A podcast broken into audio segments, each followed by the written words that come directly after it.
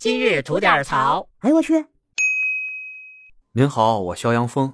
今儿啊，咱聊一下最近爆火的这孔乙己文学。我估计啊，鲁迅他老人家也想不到自己在一百多年前创造的这么一个人物啊，在现如今又能火了一把。可能还有不知道这热梗的朋友们啊，我在这儿给大家解释一下，这孔乙己文学这梗是啥意思呢？就是现在年轻人模仿孔乙己的语录做的一种全新的文学表达方式。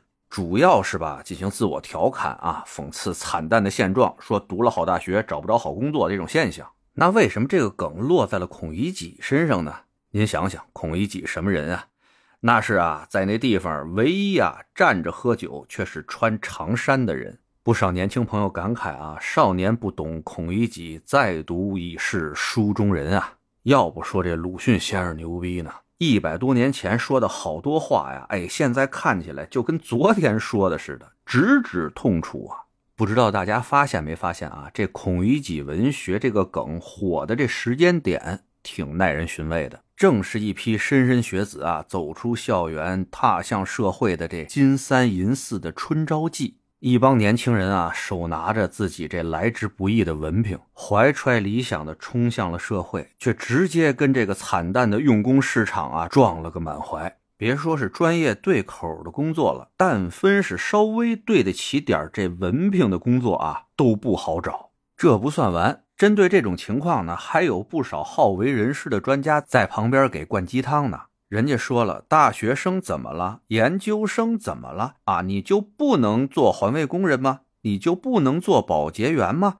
你就不能去工地搬砖吗？谁不是从小事做起的呀？巴拉巴拉这些吧。那这求职的朋友们听了就更郁闷了。那要搬砖，我早干嘛去了？没事我读这劳神子大学、劳神子研究生干嘛使？我直接去搬，直接去扫，不就完了吗？这何苦来哉呀？这是就这种现实的矛盾吧，在孔乙己文学的背后，有一种读书无用论的这么一个观点甚嚣尘上。持有这种观点的人说了：现在啊，三千块钱招一个农民工招不上来，但三千块钱想招一大学生啊，大把大把的。而更扎心的是啊，这些三千块钱雇来的大学生啊，很多都是那些农民工的后代。他们的父辈啊，起早贪黑挣钱，培养自己家的孩子，让他们上大学去读研究生，就是为了让他们的后辈啊，不去挣他们那点辛苦钱。可现在呢，手持文凭的孩子还没自己挣得多呢。您说扎心不扎心？那想让这些大学生和研究生像他们的父辈一样去搬砖头、打螺丝钉，行不行呢？难呐！说白了，他们的这文凭啊，就跟孔乙己的长衫是一模一样的。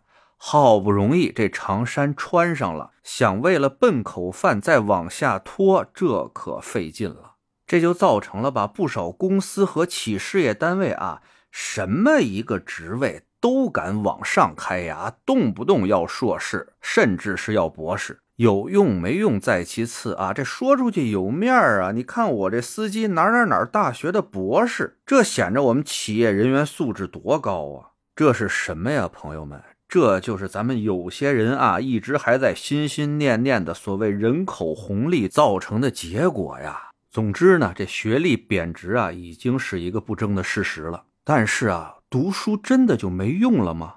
我告诉您，真不是。有的朋友说了，说读书让你不满足于现状，但是呢又无力改变现状。我想跟他说的是呢，不要那么着急去改变什么，至少读书已经做到了让你不满足于你现在的这个现状。想想吧，有多少的成就其实就是源于一个接一个的不满足所造就的呢？